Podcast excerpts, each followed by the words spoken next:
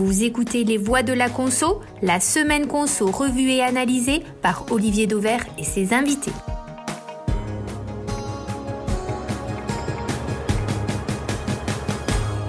Bonjour à tous. Aujourd'hui, nos trois voix de la conso sont Daniel Ducrot, directeur général d'A3 Distrib et en charge de la distribution chez Nielsen, Laurent Landel, président de Bonial France, une application qui, pour faire simple, propose les prospectus en version digitale, et enfin Basile Guérin, le jeune créateur de Captain Retail et qui a auparavant longtemps œuvré chez Auchan, notamment en charge des sujets de promo.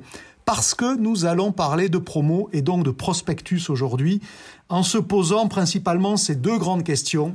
Deux ans après l'entrée en application des EGA, où en est la promo? Et puis évidemment, quand on évoque la promo, impossible de ne pas s'interroger sur l'avenir du prospectus.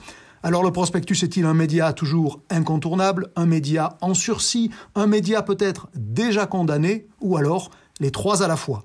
Les voix de la conso, c'est déjà le numéro 9, et c'est dans un instant. Premier sujet donc, la promotion deux ans après les États généraux de l'alimentation. Alors, quelques chiffres pour démarrer, puisés à la meilleure source, en l'occurrence Nielsen. Daniel, je pense que vous ne me direz pas l'inverse. Ces chiffres, en décembre dernier, les ventes sous promo ont représenté plus de 26% du chiffre d'affaires, c'est-à-dire bien plus que l'année précédente et surtout pas très loin de la dernière année avant l'entrée en application de la loi Egalim, qui visait pourtant précisément à voir baisser la promo. La question donc à mes voix de la conso du jour. Les consommateurs, d'après vous, sont-ils à ce point-là promophiles pour que les enseignes en soient totalement promo-dépendantes? Daniel Ducrot, Nielsen, qu'est-ce que ça vous inspire? En gros, c'est la poule et l'œuf, hein, c'est le questionnement de la poule et l'œuf. Est-ce que c'est parce que les consommateurs sont promophiles que les enseignes sont promodépendantes ou l'inverse?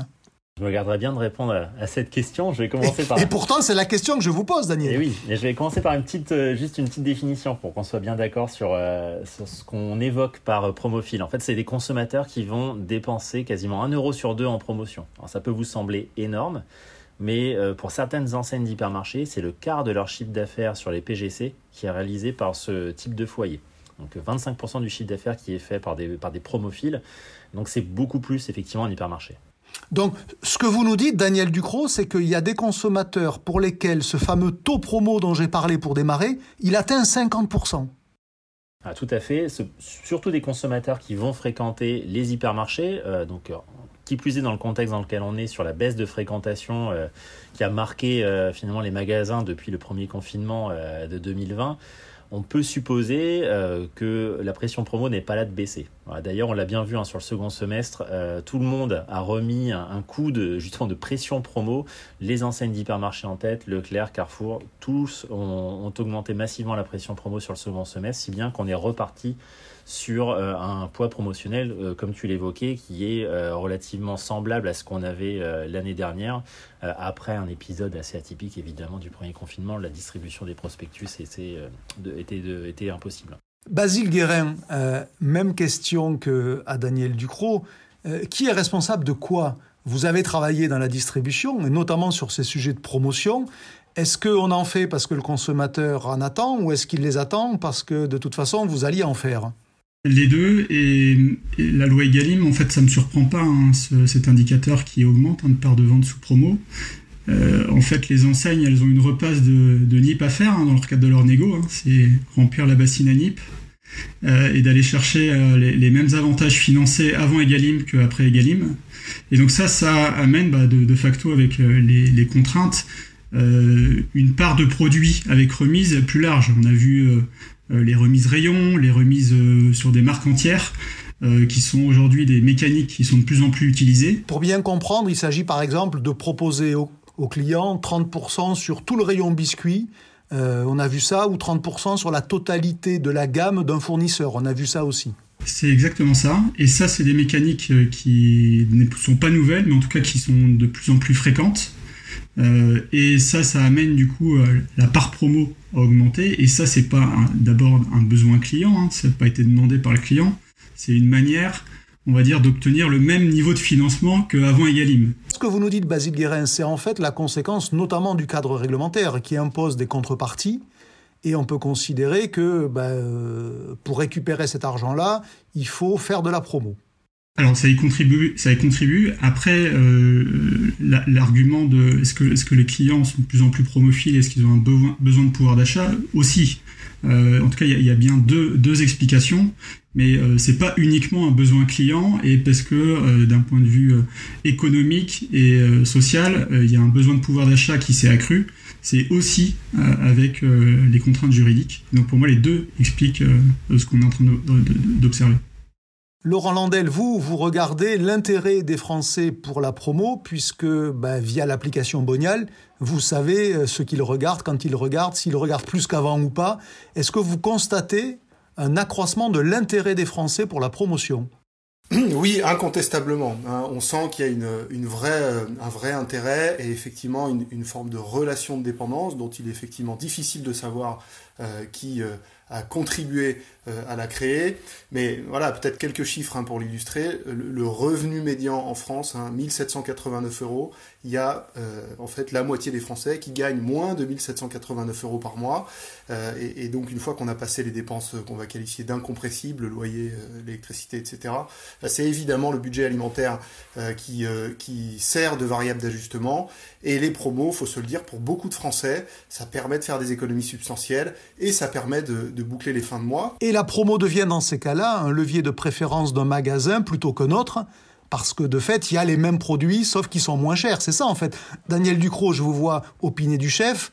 Euh, la promo, il n'y a pas plus défidélisant que la promo finalement, parce que on zappe d'un magasin à l'autre du matin au soir. Je reviendrai vers vous, Laurent, après pour d'autres chiffres. Exactement. Et d'ailleurs, on le voit dans euh, les stratégies des enseignes. Ce qui a beaucoup progressé, c'est l'immédiateté. Tout ce qui est cagnotage a été moins joué par les enseignes l'année dernière. Et pour euh, recruter de nouveaux consommateurs, elles ont joué les lots virtuels et les remises immédiates. Euh, et pour euh, compléter ce que disait Laurent à l'instant, effectivement, il y a un vrai lien avec le, niveau de vie. Parce qu'on voit, compte tenu de la crise économique qu'on traverse, on a un quart des Français qui ont été fragilisés par cette crise-là. Il, y a un autre quart hein, pour qui c'était déjà évidemment difficile déjà de, de, dépenser comme ils le souhaiteraient en PGC. Et donc le quart de ces foyers les plus fragilisés, ce sont ceux qui ont le plus augmenté leurs dépenses en promotion et leurs dépenses sur les PGC de manière générale. Donc ce sont ces foyers qui vont chercher de la promo. Ce que vous nous démontrez là, Daniel, c'est qu'il y a finalement dans l'un des moteurs de la promo, c'est la nécessité de la promo. C'est pas juste le, le plaisir de faire des bonnes affaires, c'est le besoin de faire des bonnes affaires. Exactement, il y a une part des foyers pour qui c'est une réalité économique et c'est un moyen de subvenir aux besoins, tout à fait. Donc c'est pour ça que ces foyers-là sont prêts à changer d'enseigne, à changer de crèmerie pour aller faire les meilleures affaires. Et on le voit à chaque gros coup promo des enseignes, on a un boost sur le chiffre d'affaires, sur la part de marché de cette enseigne-là. C'est bien qu'il y a des personnes qui ne fréquentent pas d'habitude ces enseignes qui s'y rendent. Laurent Landel, vous aviez d'autres chiffres à nous partager sur, cette, euh, sur ce promo intérêt des consommateurs français? Oui, on, je sais plus qui disait ça d'ailleurs. Les prix bas, les pauvres en ont besoin, les riches en raffolent. Je crois que. Alors on l'attribue à la fois à Bernardo Trujillo aux États-Unis dans les années 50 et aussi à Édouard Leclerc en 58. Dans tous les cas, je pense qu'ils n'ont pas dit que des bêtises. Bravo Olivier, effectivement. Et là, je pense que c'est effectivement la, la, part des gens euh, pour qui euh, c'est nécessaire qui est en train de s'accroître. Et ça devient le premier critère de choix d'une enseigne alimentaire. Hein. On a réalisé une étude avec Opinionway en novembre 2020. 36% des consommateurs choisissent le lieu euh, de leurs achats en fonction du prix ou des promos. C'est donc devant n'importe quel autre critère, comme la proximité géographique qui arrive à 28% et le choix des produits à 21%. Donc euh, voilà. Est-ce que, est que limiter la promotion dans ces cas-là, et je vous rappelle que c'était l'un des attendus de la fameuse loi Egalim suivant les états généraux de l'alimentation, est-ce que limiter la promotion dans ce contexte est tout simplement un vœu pieux? Basile, euh, Basile Guérin, quand on est distributeur, c'est impossible de limiter toujours possible de contraindre, de limiter non, parce qu'il y a toujours, on va dire, euh, un arsenal euh, juridique et euh, une, imagination débordante des enseignes pour contourner, on va dire, les contraintes qui sont mises par rapport à l'objectif qui est, demandé. en fait, ce, qui, me dérange un petit peu, c'est la manière dont, on l'analyse, on la mesure. C'est-à-dire qu'aujourd'hui, effectivement, c'est des vrais drivers de trafic, mais pas tous les produits. Hein. Donc, euh, la, pression promotionnelle, la manière dont une enseigne euh, peut, aller chercher de la promo, euh, ça va d'abord se faire effectivement sur certains types de produits, à certains moments, avec un certain niveau de générosité.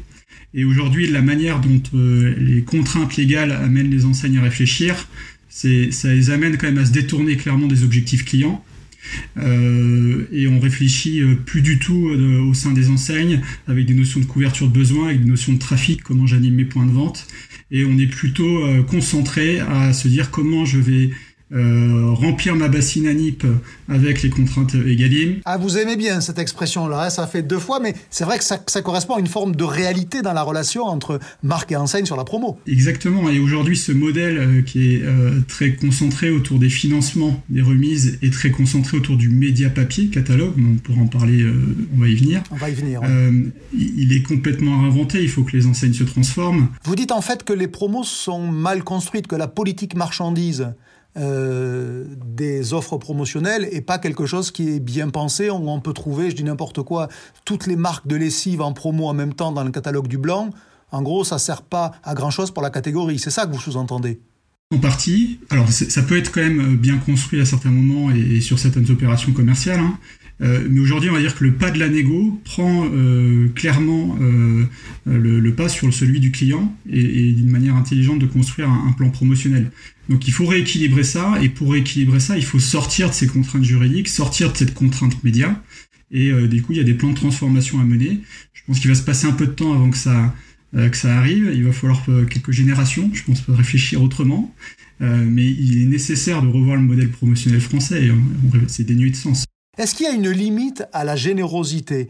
Euh, je vous pose la question parce qu'on a vu en début d'année, euh, de mémoire c'était Intermarché, et encore de mémoire c'était sur Ariel, je crois, euh, du moins 90%. alors c'était pas de la remise immédiate évidemment, mais quand même, affiché moins 90%. Est-ce qu'il y a une limite de, de, bon sens tout simplement à la promotion? Parce que moins 90%, ça veut dire quoi en fait? Daniel Ducrot, vous avez vu ça vous aussi? Ah, la limite, elle est celle aussi euh, imposée par le consommateur, je dirais. Euh, là, il suffit de voir aussi la performance de l'enseigne sur euh, cette semaine-là, enfin sur les deux semaines même concernées par, par ce, ce, pack d'Ariel à moins d'un euro, contre plus de 10 euros même hein, en temps normal. Si vous regardez le prix standard de, cette référence, en fait, on est même au-delà hein, de 90% de remise.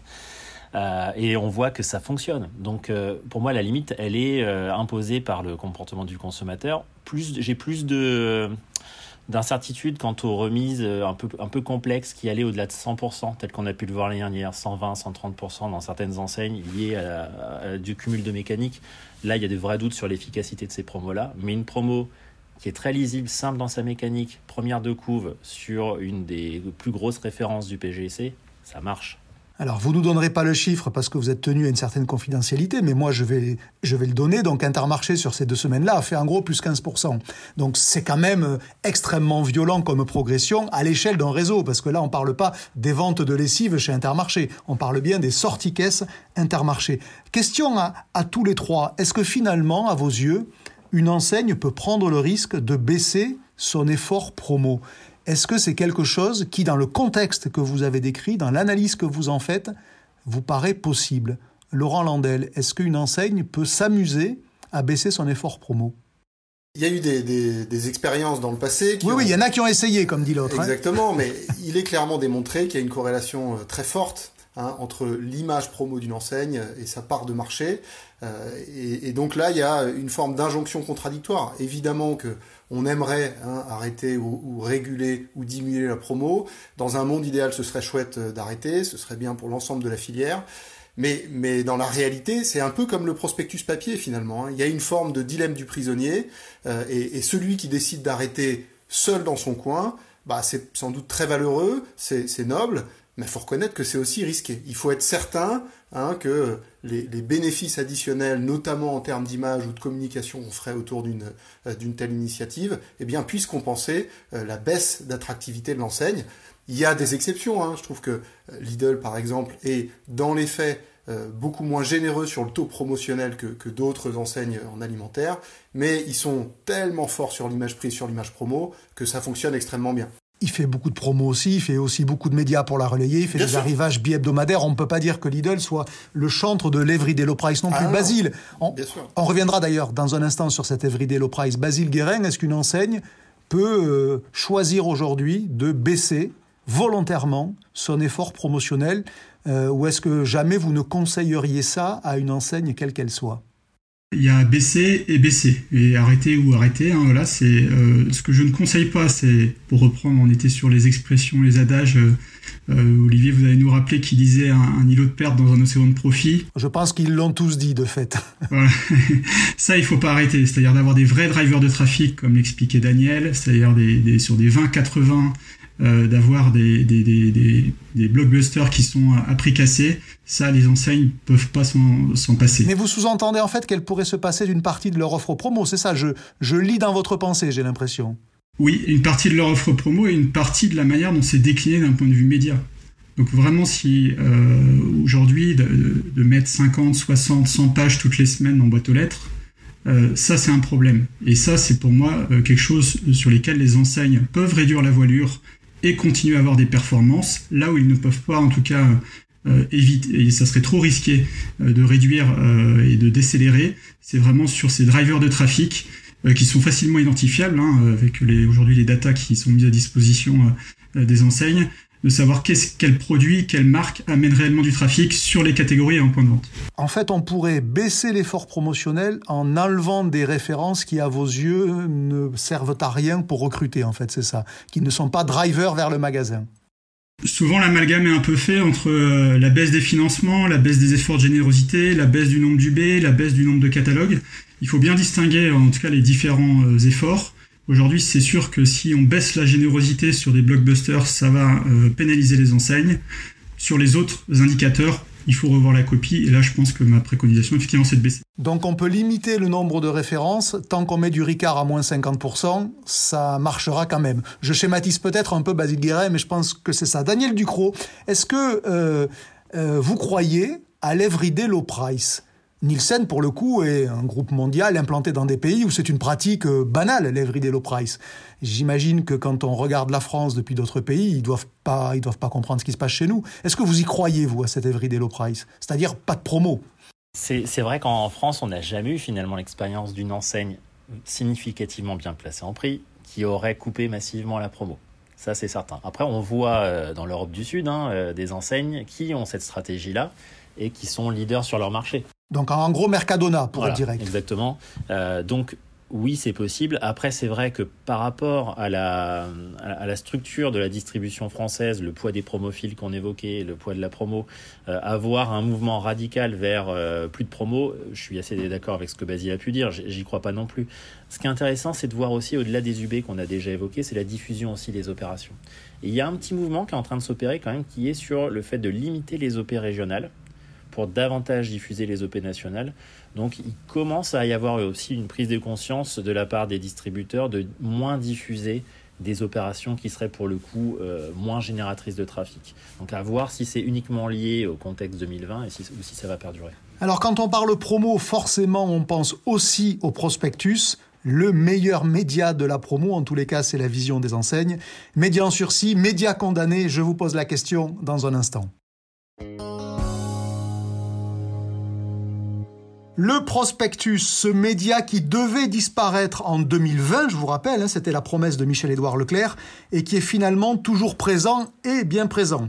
En 10 ans, à 3 distrib, et je parle sous votre contrôle, Daniel Ducrot qui en est le patron, en 10 ans, à 3 distrib, on a compté environ 50% de plus. Et pourtant, son avenir n'a jamais paru autant menacé qu'aujourd'hui. Il y a eu, je vous rappelle, la Convention citoyenne qui demandait sa disparition, et peut-être plus sérieusement d'ailleurs un projet de loi de Barbara Pompili, la ministre de l'Environnement, qui envisage un système de WePub. Alors, Laurent Landel, vous qui suivez de près ce sujet, parce qu'évidemment ça vous concerne au premier chef, déjà un point d'explication, le WePub, c'est quoi?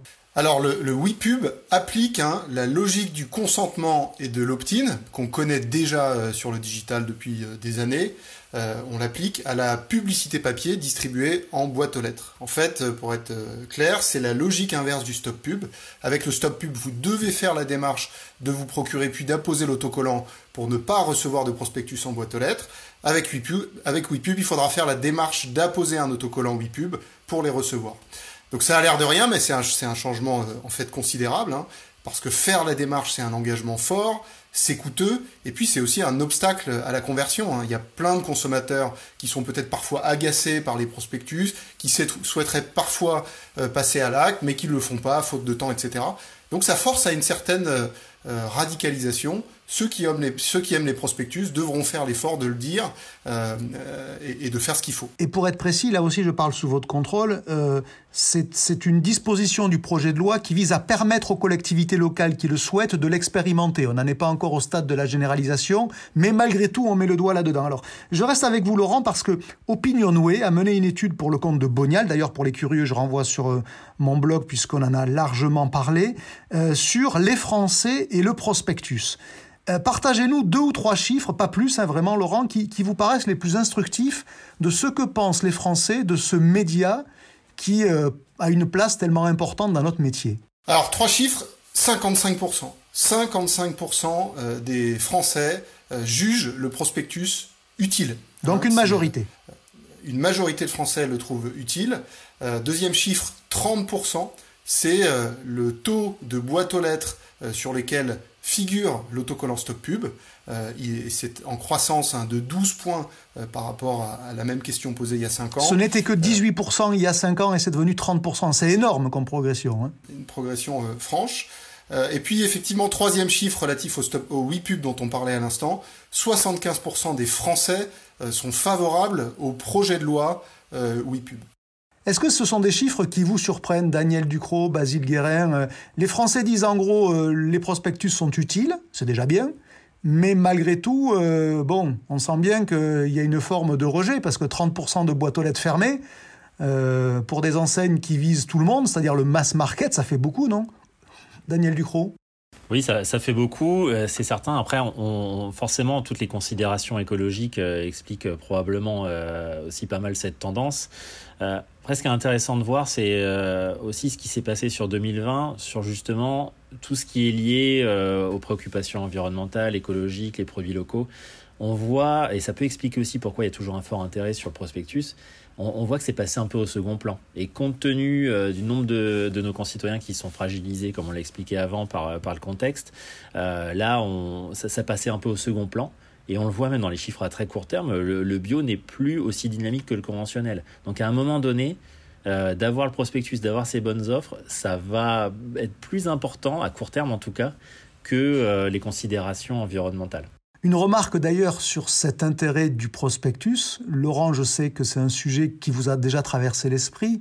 Euh, le prospectus, en plus pour beaucoup de foyers, c'est désormais presque le seul courrier que l'on reçoit. Hein parce qu'à l'heure de la digitalisation de tout un tas de relations, des relevés de banque, de tout ce que vous voulez, même des amendes quand vous êtes euh, fait flasher, admettons, euh, eh bien le prospectus, ça reste presque le seul courrier, donc le seul lien avec euh, l'externe. Est-ce que ça vous paraît un, vrai sujet, ça, ou c'est une, une réflexion un peu bobo comme approche Laurent Landel non, je pense que c'est un vrai sujet. Il y a, euh, une partie, alors je et on peut-être souffrent parfois un peu de parisianisme, mais il y a une partie des, Français euh, pour lesquels ce prospectus en boîte aux lettres permet d'entretenir un lien avec le monde extérieur. Cette boîte aux lettres a souvent été la, passerelle avec ce monde extérieur. Elle l'est de moins en moins, vous l'avez dit Olivier. Et donc ce prospectus, c'est pour beaucoup de gens, euh, effectivement, presque, c'est presque une gazette. Ça entretient un, relationnel très fort avec, avec son enseigne qui est très souvent un commerçant local qu'on connaît.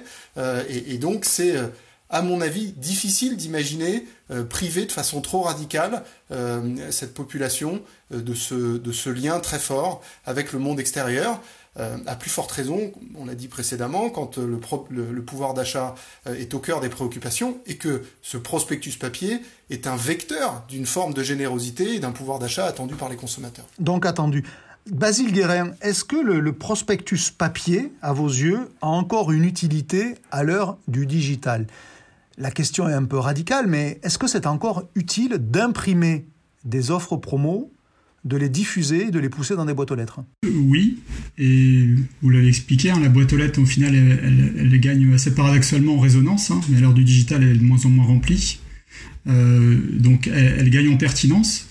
Euh, et d'un autre côté, euh, le digital permet quand même d'avoir euh, euh, un suivi, euh, moins de déperdition, plus de data sur ce que ça permet en, termes de, trafic, en termes d'attention qu'on peut apporter aux clients. Donc le digital vient bien compléter, on va dire, cette partie print. Et aujourd'hui, la complexité pour les enseignes, c'est de, rééquilibrer leur mix média, alors que l'essentiel de leur plan promo est construit autour du prospectus.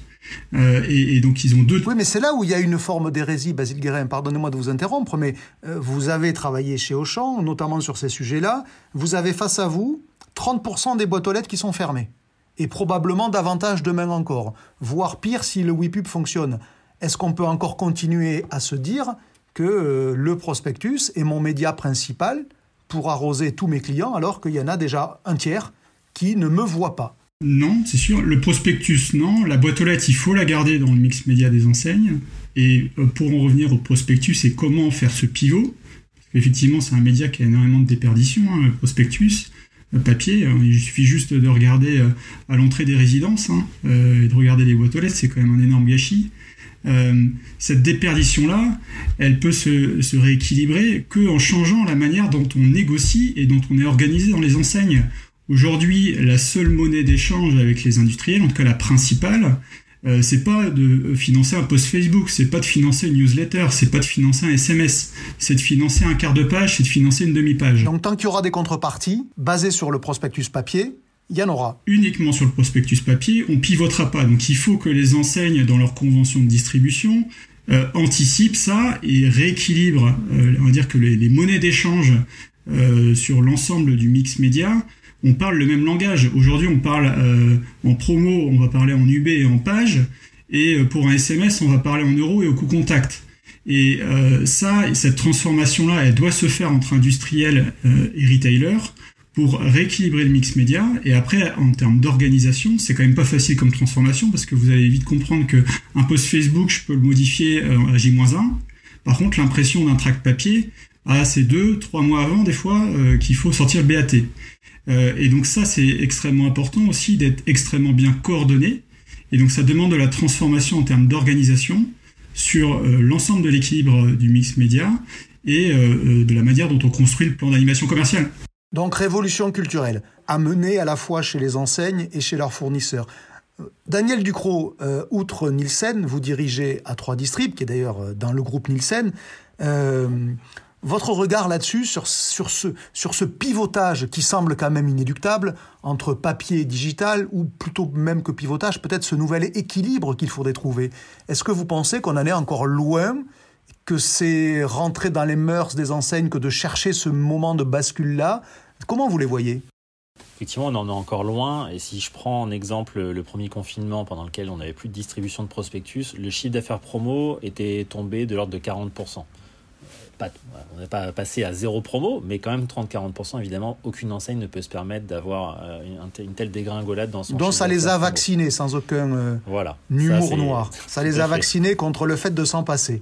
Donc ça, c'est une réalité. Le prospectus 100% digital, euh, mass market comme il a été pratiqué en, avril-mai, ne suffira pas. Après, là où je rejoins Basile, effectivement, c'est qu'il faut une transition aussi, notamment des budgets, sur de la promotion ciblée et aussi le L'essor euh, du e-commerce euh, va le faciliter, hein, parce qu'on peut jouer plus seulement sur ses porteurs de cartes, mais du coup sur une base de clients plus large. Et là, il y a des enseignes quand même qui sont plus en avance, euh, et on peut le citer parce qu'ils le revendiquent de manière très publique. Enfin, Casino avec Maxit revendique le fait de, du coup, de, de, solliciter les industriels pour utiliser du budget promotionnel sur ces applis-là. Euh, avec du coup euh, apparemment de, bons résultats puisqu'on va euh, du coup cibler la promotion en fonction soit des habitudes d'achat et ou du profil sociodémographique. C'est évidemment le curseur. le souci c'est le curseur, c'est que pour l'instant c'est une petite partie des budgets. Et ça va prendre probablement du temps pour, pour faire en sorte que ce soit plus équilibré. Donc cette combinaison entre digital et puis, et puis papier qui vous semblerait être la bonne solution. Mais dans ces cas-là, que garde-t-on en papier? Est-ce qu'on garde les grandes opérations thématiques du genre la foire au vin, Noël Ou est-ce qu'on garde au contraire les, grosses opérations de trafic avec de l'Ariel à moins 90% Qu'est-ce qu'il faut garder dans ces cas-là Daniel? On peut imaginer euh, à terme avoir euh, beaucoup plus d'immédiateté sur les prospectus papier qui vont aussi aller euh, chercher les consommateurs qui se rendent chez les concurrents et avoir tout ce qui est plutôt mécanique de fidélisation davantage exploité sur euh, les outils digitaux. Ça pourrait être un mix qui se développe de plus en plus.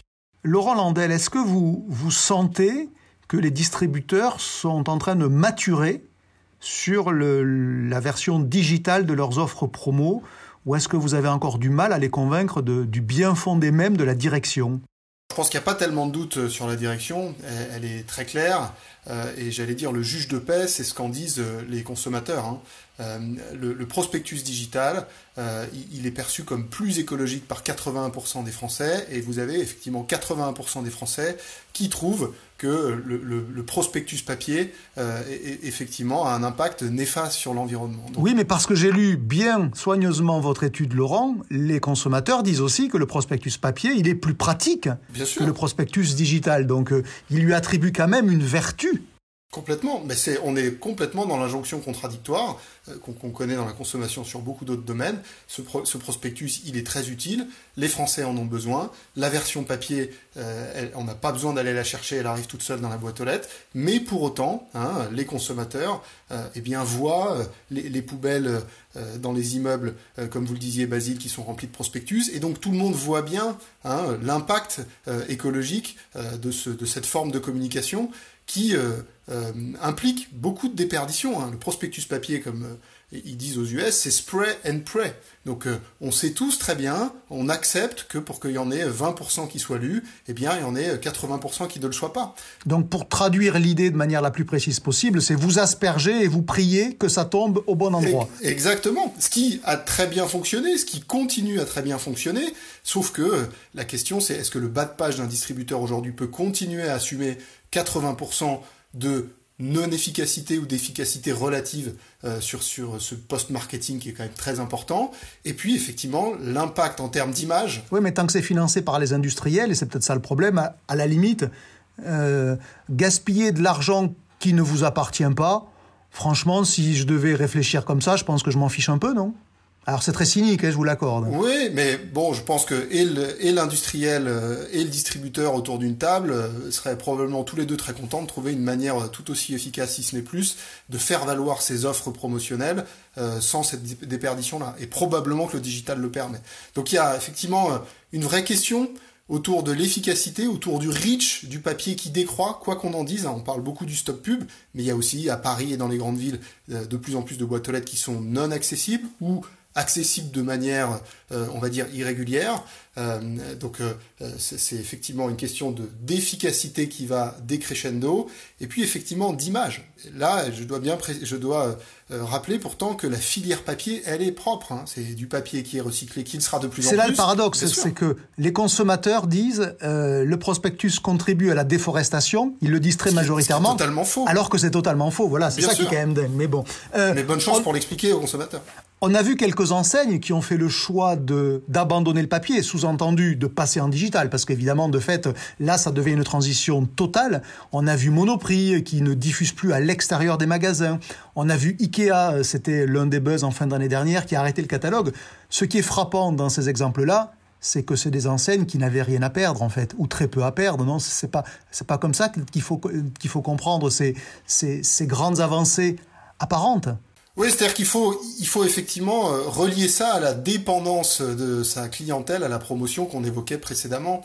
Euh, Ikea, euh, c'est plutôt une ancienne Everyday Low Price, hein, d'ailleurs, qui a bien réussi, je trouve, ce mouvement-là il y a maintenant 4 ou 5 ans.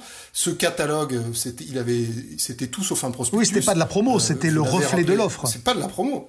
Tout à fait. Euh, vous l'aviez euh, rappelé Olivier. Et puis Monoprix, on, peut, imaginer que Monoprix a d'abord une dépendance au prospectus moindre euh, du fait que c'est un commerçant de centre-ville, donc l'accès aux boîtes aux lettres, on l'a dit, il est quand même moins facile qu'en ruralité.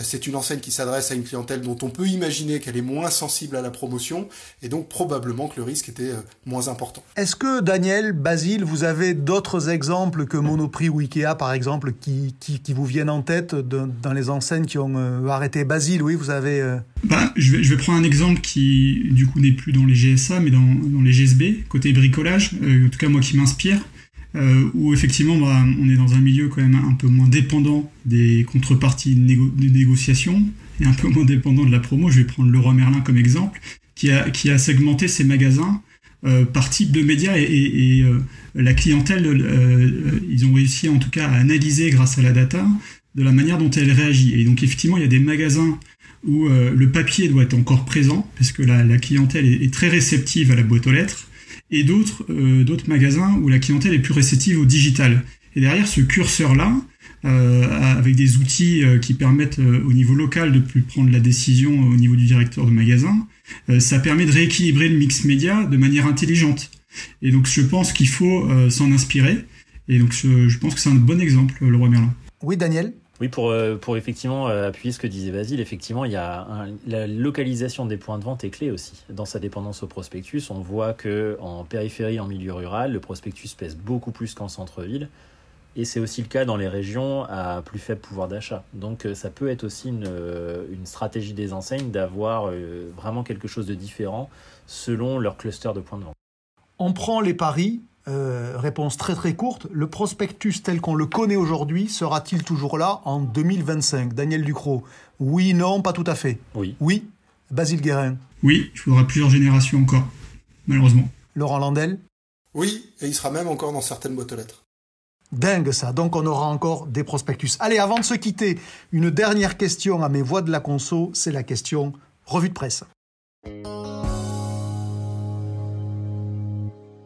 Dans ma revue de presse cette semaine, une info sortie hier sur laquelle j'ai envie de vous entendre. Cette info, c'est l'arrivée d'une nouvelle start-up sur la livraison alimentaire Ultra Express. La start-up s'appelle Cajou et se propose, écoutez bien, de livrer en 15 minutes chrono des produits alimentaires du quotidien de 7h30 à minuit et demi depuis un entrepôt à Paris qui lui appartient et qui propose 500 produits. Alors, la question que je vous pose, mes trois voix du jour, est-ce que vous croyez qu'il existe un besoin consommateur pour ce service ou dit autrement qu'il y a un véritable modèle économique sur de la livraison ultra express, je vous le rappelle, 15 minutes. Daniel Ducrot, est-ce que vous croyez, vous auriez mis vos économies dans cette start-up qui a déjà levé plusieurs millions d'euros? Alors la grosse interrogation pour moi à ce stade, c'est le niveau de prix. Euh, parce que je suis hmm. convaincu. Alors ils promettent un niveau de prix de supérette. Voilà. Indice 125, disent-ils. Donc euh, là, je suis un peu plus dubitatif par rapport à ça. Après, ce qui peut les aider, euh, évidemment, c'est toute la tendance autour du télétravail euh, qui, quoi qu'il arrive, de toute façon, va quand même perdurer un peu. On voit que ce sont des foyers qui sont beaucoup plus, qui dépensent beaucoup plus en PGC, qui font les repas le midi, etc. plus en e-commerce aussi. Donc, c'est vrai que l'évolution de la société va les aider. Après, attention, c'est qu'on voit que dès qu'on est sur des enseignes qui sont moins bien placées en prix, je, voilà, ça décroche en termes de. Ça décroche. Basile Guérin, est-ce que vous croyez à euh, ce modèle-là? Du tout. Ah, ça le mérite euh. clair.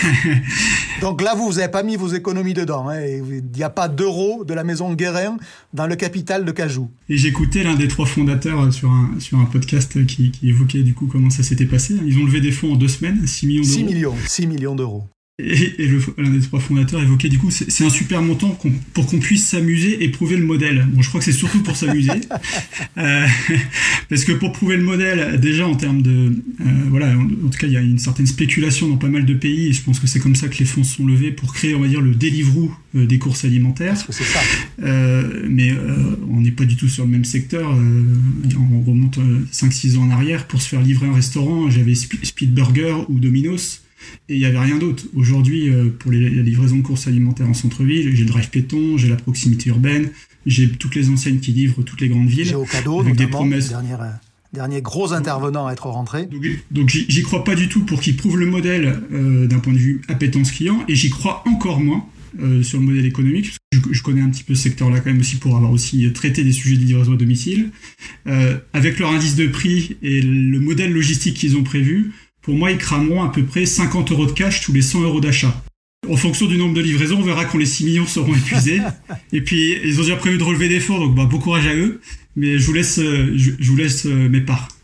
Alors, pour les curieux, je mets d'ailleurs en lien sur le blog un podcast où le, le, créateur de Cajou présente son modèle, le podcast auquel faisait référence Basile Guérin. Laurent Landel, vous avez mis vos économies chez Cajou? Non, moi j'aurais bien mis un petit billet, parce que je, me dis que les Français ont retrouvé euh, la cuisine avec les confinements, que la fermeture des restaurants avec le pouvoir d'achat euh, durablement en baisse, bah, ça va aller aussi dans le sens d'une consommation euh, à domicile. Et donc tout ce qui permettra de mieux arbitrer entre cuisiner ou se faire livrer par un resto est à mon avis pertinent. Moi j'ai été bluffé. Donc vous y croyez Franchement, Donc vous y croyez. regardez ce que fait la belle vie. J'ai écouté moi sur un autre podcast mmh. Paul Lee mmh. qui me disait pas que à moi d'ailleurs, mais il y a quelques semaines, qu'il était quand même pas loin de devenir le premier supermarché en ligne, alors avec une offre très large, avec un pricing euh, donc euh, franchement euh, pas très pas très discount et une promesse d'une livraison en moins d'une heure à Paris. Donc moi je me dis qu'il y a probablement une place pour plus rapide, plus basique pour arbitrer le match Dark Kitchen Dark Stores.